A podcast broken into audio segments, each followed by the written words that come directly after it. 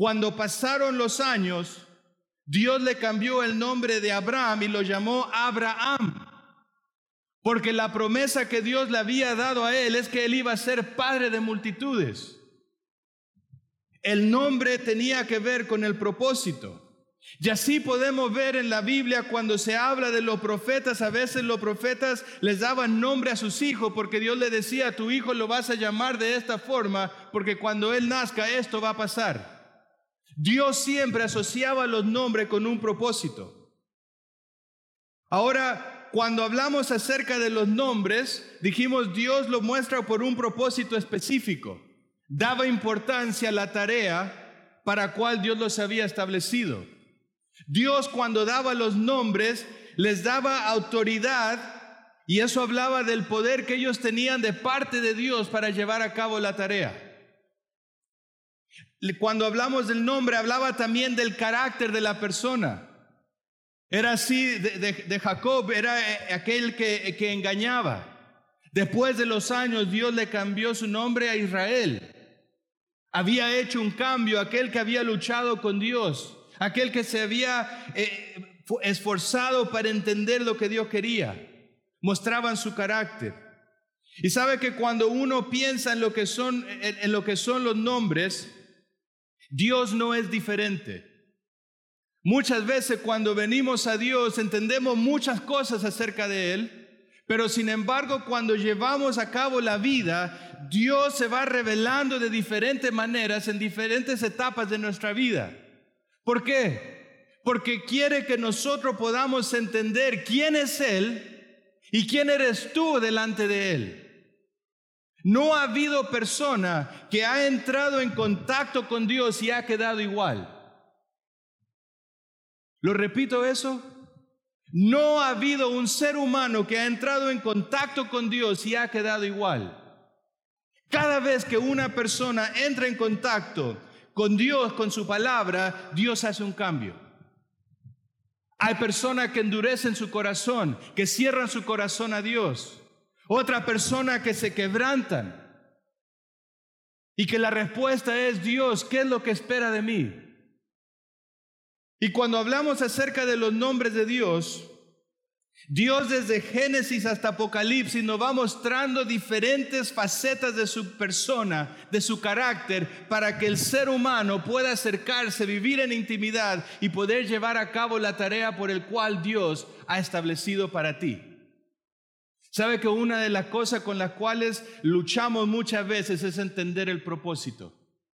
Yo recuerdo que mi tiempo como alumno de palabra de vida, cuando estaba allá, yo veía compañeros que desde segundo año ellos ya decían, Dios me, me llamó y colocó este peso y voy a ir para tal, para tal país. Otros decían, Dios me llamó y estoy preparándome porque me ha llamado al pastorado y voy para cierta iglesia. Y yo de repente decía, Dios, ¿y yo qué me pasa a mí? ¿Qué es lo que me falta? ¿Qué es lo que necesito? Porque yo no tengo claridad.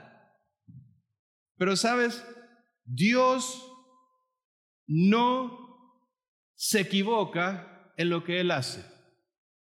Y lo maravilloso acerca de Dios es que cuando Él habla, Él habla con uno solo. El propósito que Dios estableció para mí no necesariamente es tu propósito. Si hablamos de una forma general, claro, todos somos llamados para alcanzar al perdido, todos somos llamados para ser discípulo. Dios a mí me llamó para ser pastor. Capaz que tu llamado no será para el pastorado. Dios te llamará para ser padre de hogar, Dios te llamará para poder ser una madre. Pero aún ahí Dios tiene propósito. Porque Dios en todo lo que Él hace tiene un propósito. Y desde Génesis hasta Apocalipsis, Dios siempre quiere engrandecer su nombre. Fíjate si tienes tu Biblia, Ezequiel capítulo 39. Ezequiel capítulo 39, versículo 7.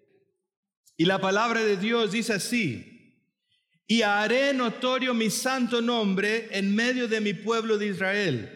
Y nunca más dejaré profanar mi santo nombre y sabrán las naciones que yo soy Jehová el santo en Israel. Sabes, el interés de Dios es siempre exaltar su nombre. El, propósito de Dios por el cual Él se da a conocer al hombre para exaltar quién es Él. Cuando uno va a otro versículo, por ejemplo, Isaías capítulo 52, Isaías capítulo 52, versículo 6, fíjate lo que la palabra de Dios dice ahí. Dice, por tanto, mi pueblo sabrá mi nombre por esta causa en aquel día, porque yo mismo que hablo, he aquí estaré presente. Dios siempre está presente y Dios siempre desea que su pueblo conozca su nombre. Porque Dios es exaltado en medio de, un pueblo que es quebrantado, un pueblo que es pecador, pero cuando ese pueblo entiende quién está hablando y está dispuesto a sujetarse a la voluntad de Dios.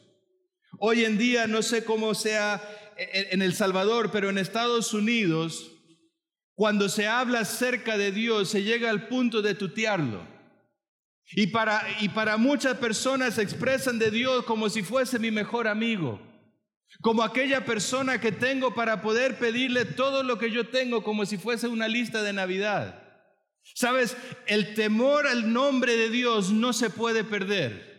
No podemos dejar de vista que es un Dios santísimo que ha entregado a su Hijo Cristo para que un, un pueblo, personas pecadoras, puedan tener comunión de su santidad para que un pueblo que no le conozca, que está quebrantado, pueda entender lo que es esperanza, lo que es la fortaleza, lo que es propósito, porque entra en contacto con Él. Muchas veces perdemos ese respeto. Y Dios dice, este pueblo conocerá mi santo nombre. Yo no dejaré que mi nombre sea profanado. Porque sabe que cuando uno piensa en, en, en, la forma que Dios va revelando sus nombres, Él siempre está buscando el beneficio que puede traer para ti. Dios cuando se da a revelar al hombre y se da a conocer al hombre, es para traer al hombre a una mayor cercanía en su momento de lucha. Cuando uno estudia la palabra de Dios, y entra en contacto con lo que son los nombres de Dios, Dios está buscando darnos un mayor conocimiento acerca de Él. Me acuerdo que cuando yo estaba, que conocí a mi esposa, eh, e, ella no está, así que lo puedo decir, ella me flechó. Y cuando yo la conocí, yo dije, esta mujer es la que Dios ha preparado para mí. Y sabe que una de las cosas después de que, de, que conversamos, que conocí a su familia, ella conoció a mi familia, yo la llamaba constantemente, porque yo quería conocerla. Yo quería saber cómo era su conversación, hacia dónde apuntaba en la vida. Yo quería saber todas esas cosas que era especial para ella. Con Dios es exactamente lo mismo. En el sentido de que nosotros no podemos decir, Dios, quiero conocerte pero nunca tomamos un tiempo para sentarnos y, abrir la Biblia. Dios, yo quiero hacer tu voluntad, pero no estoy dispuesto a sepultar mis sueños para tomar lo que Dios me quiere dar. Dios, yo estoy dispuesto a saber más y hacer más, pero siempre las excusas están por delante. Sabe que cuando Dios da a conocer sus nombres, Él quiere traerme a un mejor conocimiento. Cuando Dios va a dar a conocer sus nombres, Él quiere darme un mejor panorama acerca de su poder. Dios quiere darme a conocer que a través de lo que Él puede hacer en mí, no importa lo débil que yo pueda ser, Dios quiere exaltar su nombre y entender que aunque yo sea débil, cuando yo reflejo lo que Él me dice y estoy dispuesto a obedecer, mi debilidad se, se convierte en una fortaleza no por mí, sino porque entiendo quién me ha dicho, quién me llama y quién lo hace. ¿Alguna vez has leído en, en, Tesalonicense cuando Dios, cuando la palabra de Dios dice, Pablo hablando y les dice, fiel es el que os llama, el cual también lo hará. Dios nunca te va a defraudar. Y cuando Él va dando a conocer su nombre, Él quiere que tú entiendas su persona. Él quiere cautivar tu corazón. Él quiere dar a conocer su poder, pero sabes, Él también quiere darte un entendimiento acerca de su voluntad. Dios no es un Dios de secretos, pero sabes, Dios tampoco es un Dios que se va a revelar solamente por curiosidad humana. Las cosas que Dios quiere hacer en tu vida pueden tener pausa porque en tu corazón no has tomado la decisión de decir, Dios, estoy dispuesto a obedecer y seguir sea lo que sea. Estoy dispuesto a renunciar a la cosa que yo tenía en mente para poder decir, sí Señor, estoy dispuesto. Un poco como era la vida de los apóstoles cuando Jesús estaba estableciendo su ministerio y encontraba a uno que es lo que le decía, tú sígueme. Y la Biblia dice que ellos al instante dejaban sus redes y estaban dispuestos a seguirle. Porque ellos entendían, aunque no en su totalidad, sabían que aquel que llamaba era poderoso para, para hacer según lo que él decía. La voluntad de Dios se entiende cuando uno va conociendo los nombres de Dios. Y cuando uno va conociendo el nombre de Dios, eso me hace entrar en una relación más íntima. Fíjate lo que dice Proverbios capítulo 18. Proverbios capítulo 18, versículo 10. Proverbios capítulo 18, versículo 10 dice así, Torre fuerte es el nombre de Jehová, a él correrá el justo y será levantado. Torre fuerte es el nombre de Jehová. ¿Sabes? Eso quiere decir que cuando uno entiende lo que es el nombre de Dios, viene a ser ese refugio. Viene a ser ese lugar que cuando yo estoy en momentos de duda, cuando estoy en momentos donde yo quiero ya tirar la toalla y decir no puedo, cuando yo voy conociendo la grandeza de sus nombres, es aquella persona a la cual yo puedo correr y acudir y entender que estoy seguro. Aunque aquello que sea mañana es incertidumbre, yo puedo correr y estar seguro. Porque cuando uno acude al Señor, uno entiende que Dios siempre ofrece libertad. Sabe que muchas veces nosotros nos llenamos de vicios y nos llenamos de muchas cosas que pueden ser ocultas ante los demás, pero no ante Dios. Y puede ser que la obra de Dios en nuestra vida pueda, estar, pueda ser frenada porque en nuestro corazón hay secreto que nadie sabe. Pero Dios sabe y estamos siendo cautivos por la culpa que llevamos. Pero cuando uno entiende el nombre, el nombre de Jehová, es ese lugar donde yo puedo acudir y encontrar libertad. Es ese lugar donde yo puedo acudir y encontrar seguridad.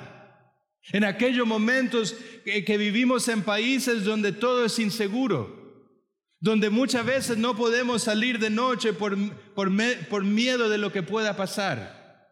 Pero sabe que los mayores temores son las inseguridades, lo complejo con los cuales nosotros cargamos. Y Dios dice, aunque seas acomplejado, yo puedo tomarte y llevarte a grandes cosas.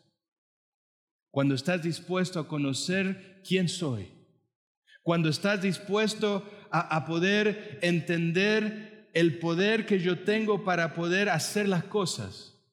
Cuando tú te acercas para entender lo que es mi voluntad y permanecemos en esa relación íntima. En Dios no hay temores. En Dios no hay incertidumbres. Su promesa siempre es sí. Porque lo único imposible para Dios es mentirte. Lo único imposible para Dios es defraudarte. Lo imposible para Dios es abandonarte, porque Él siempre está. Y cuando uno entiende los nombres de Dios, uno recibe libertad, recibe seguridad, recibe paz. Fíjate, Salmo 111, Salmo 111, versículo 9. Salmo 111, versículo 9. Dice la palabra de Dios, rendición ha enviado a su pueblo, para siempre ha ordenado su pacto, santo y temible es su nombre. Rendición ha enviado a su pueblo.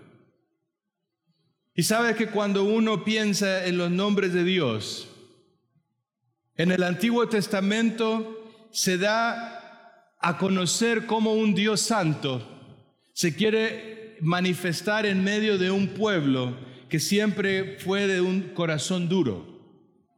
En medio de personas que tenían tantas inseguridades. Personas como Moisés, que Dios le dijo, tú ahora tienes que ir a, a Egipto y sacar a mi pueblo. Y Moisés dijo, no, Señor, yo soy tartamudo, es imposible. Persona que Él sacó de la debilidad los fortaleció y cumplió su propósito a través de ellos. Y cuando se trata acerca de, de, rendición, sabes, eso habla acerca de entrega. Eso habla acerca de cómo nosotros voluntariamente podemos venir y postrarnos delante de Él y no movernos hasta escuchar una dirección clara acerca de Él.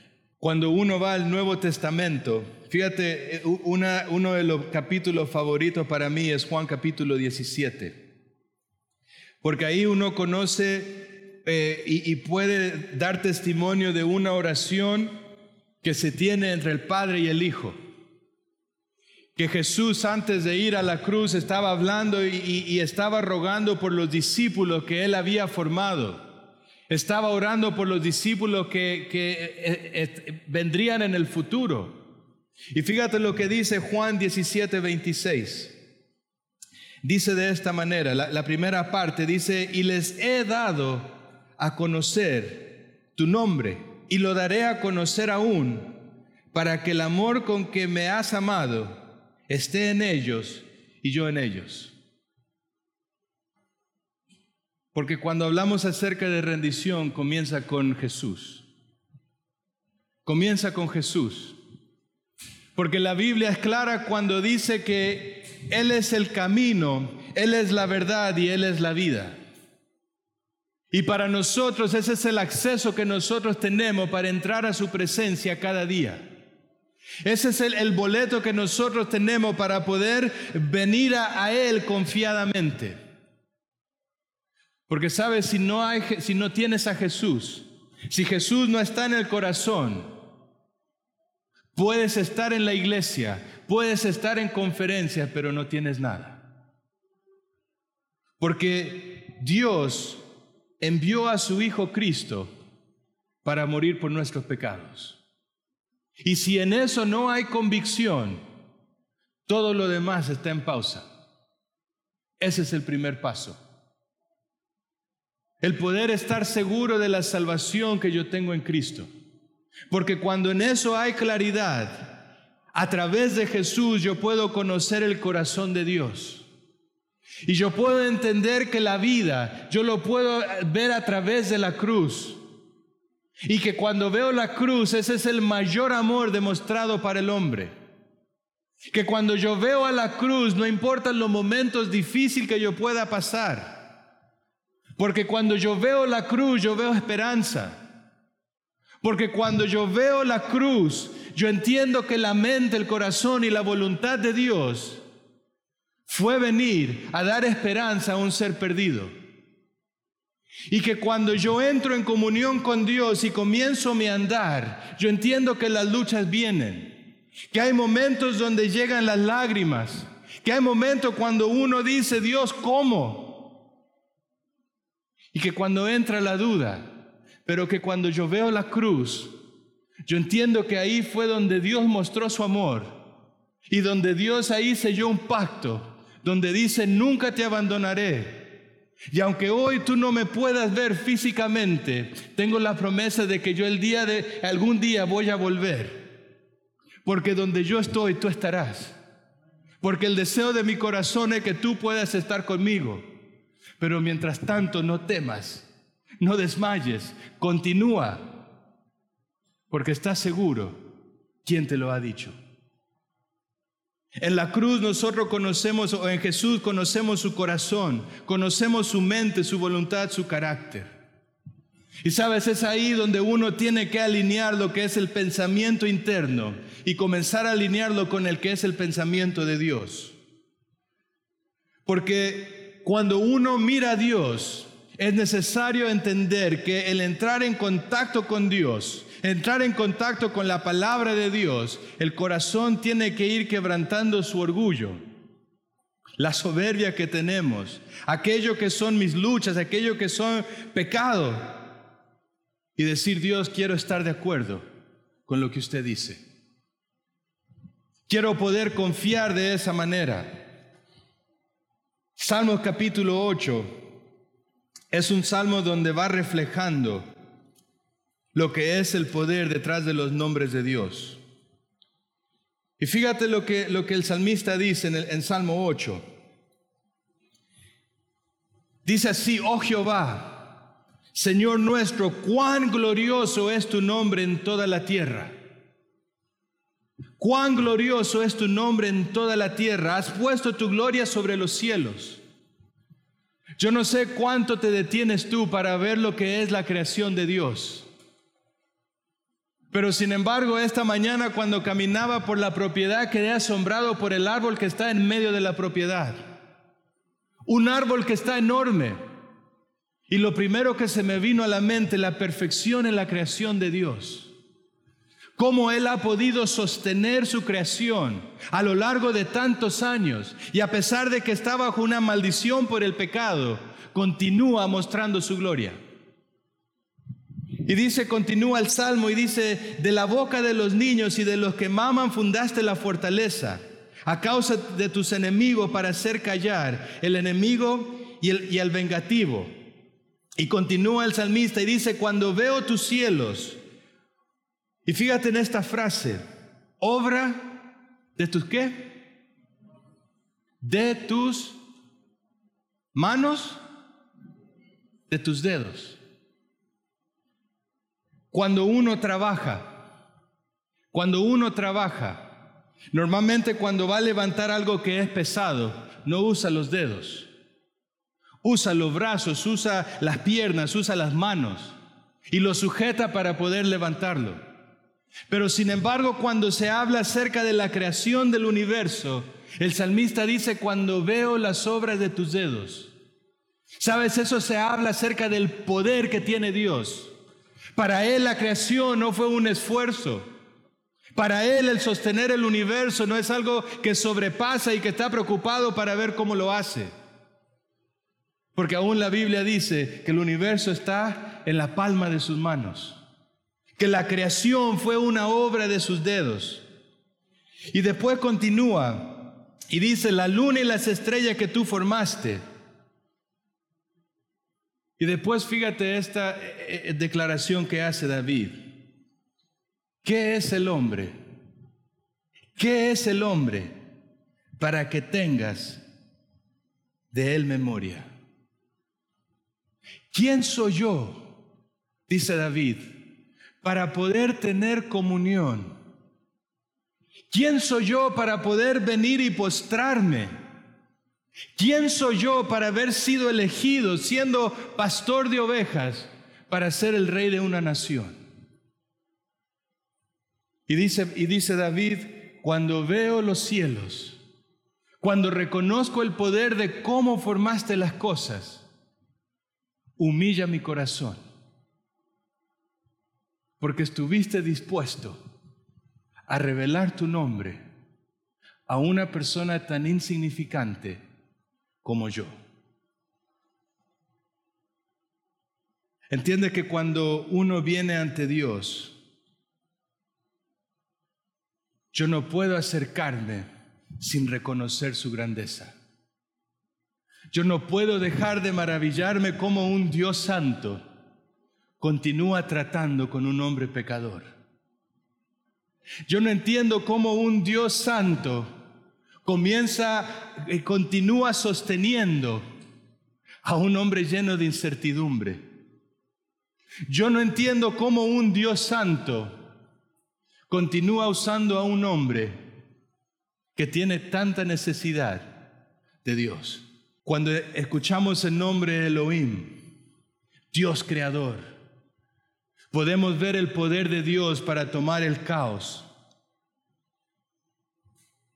y cuando Dios entra en contacto, termina siendo una armonía perfecta.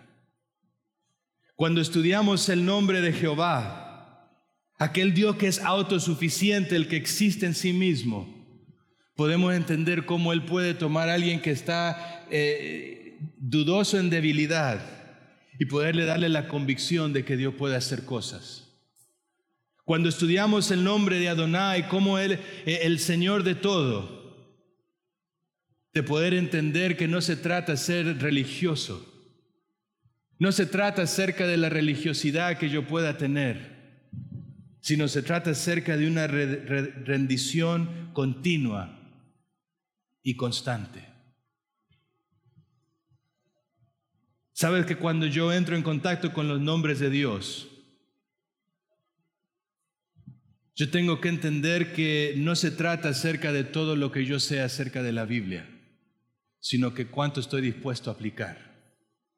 No se trata eh, acerca de cuántas veces yo predico, sino que cuánto estoy dispuesto a creer y confiar en aquello que yo predico.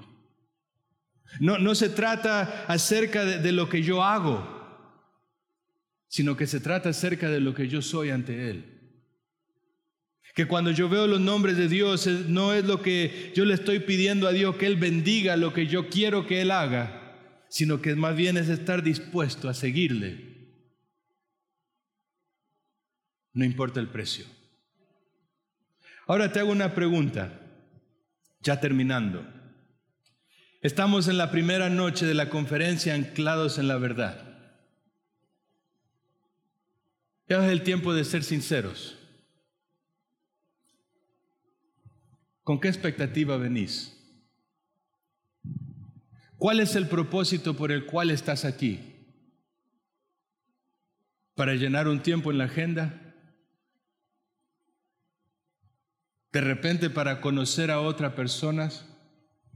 O sea, conocer a otras personas son buenas, son cosas buenas. Pero ¿por qué estás aquí? ¿Cuál es tu interés acerca para abrir la palabra de Dios y, y saber más de sus nombres? Porque mi segunda pregunta es, ¿qué vas a hacer con lo que vas a escuchar esta semana? ¿Cómo va a impactar tu vida? ¿Cómo va a impactar tu iglesia? ¿Cómo va a impactar tu familia? ¿Cuál es tu corazón al estar acá? Si eres como yo, puede ser que venga con un corazón necesitado donde aquello que, que aunque muchas veces en el rostro se pueda reflejar una sonrisa, por dentro estamos gritando, necesito ayuda. Necesito algo que pueda cambiar lo que hay adentro. O de repente vienes lleno de muchos conflictos y vienes buscando ánimo y dirección. No sé. De repente puede ser que tu vida esté llena de muchos complejos. Yo recuerdo que cuando estaba chico tenía el complejo porque mis orejas eran grandes. Que cuando yo comenzaba a servir tenía y sigo teniendo un temor para hablar en público. Y capaz que tú vienes con esas incertidumbres de no saber si Dios puede usar una persona como tú. Y puede ser que hoy tu corazón esté buscando esa afirmación de parte de Dios para que te puedas creer que Dios puede y quiere hacer grandes cosas a través de ti. Porque cuando se habla acerca de las oportunidades que uno tiene en el servicio a Dios, el límite es el cielo. Porque los recursos que Dios trae a tu vida son espirituales, son celestiales, son eternos. O puede ser que viene con una vida de servicio, pero que poco a poco el, corazón se ha ido enfriando en, ese, en ese tiempo de servicio, donde lo que vamos haciendo ya se convirtió en una rutina y dejamos de ver la grandeza de Dios en lo que hacemos. Yo no sé cuál sea tu necesidad. Las cosas que yo coloco y las preguntas que yo te hago son las preguntas que yo tengo que responder. Porque son preguntas que yo me hice a mí. Y son cosas con las cuales yo busco a Dios y digo, Dios necesito claridad. ¿Sabe? Porque cuando se viene y se habla acerca de la obra de Dios, una cosa tenemos que tener claro, que todos somos necesitados, que todos tenemos que tener una relación íntima con Dios cada día, que todos luchamos con un ego, que todos tenemos lucha, todos tenemos necesidades. Pero sabes, una de las frases que una vez dijo Nelson Mandela fue esto. Uno no puede estar preparado para algo si en su interior cree que no va a suceder. Uno no puede estar preparado para algo si en su interior no cree que va a suceder. Y sabe, cuando se trata acerca de Dios, no puede haber duda si podemos o no podemos creer. Y te hago nuevamente la pregunta, ¿cómo estás llegando a esta conferencia? ¿Cuáles son las cosas que tú quieres que Dios haga? ¿Cuál es la necesidad de tu corazón? Porque si es si tenemos claridad en cuál es mi necesidad, entonces yo puedo orar específicamente por las cosas que Dios tiene que hacer y la cosa que yo quiero que Dios haga en mi corazón. Los nombres de Dios. ¿Quién es el hombre para que tengas de él memoria? ¿Quién soy yo, oh Señor? ¿Quién soy yo? Amado Dios, gracias por su palabra. Y Señor, en este momento queremos llegar ante usted con un corazón sumiso, con un corazón que se rinde y con un corazón que no quiere luchar más contra usted. Señor, sin lugar a duda, yo sé que usted conoce la necesidad de cada uno de nuestros corazones. Y Señor, si es algo por lo cual nosotros clamamos, es para que usted pueda hacer una gran obra en nuestro corazón. Y Señor, rogamos para que al poder meditar en su palabra cada día, usted pueda, eh, que lo podamos experimentar de una forma genuina y que podamos tener claridad y la certidumbre de las cosas que usted marca en nuestro corazón. Gracias Señor porque usted está dispuesto a hacer grandes cosas. Gracias Señor porque estamos seguros de lo que es nuestra eternidad. Y Señor, queremos que aquello que será nuestra eternidad impacte nuestra vida aquí en esta tierra. Y Señor, no, no pedimos para que usted pueda impactar a un mundo, sino que oramos para que usted pueda impactar nuestra vida. Porque entendemos que si usted transforma nuestra vida, cambiará las personas que vienen en contacto con nosotros. Porque será evidente que somos personas que tenemos una comunión íntima con usted. Señor, ayúdenos a ser sinceros con nosotros mismos. Y a lo largo de, estos días entregar todas las cosas en sus manos y estar expectantes de lo que usted hará. En el nombre de Cristo Jesús. Amén.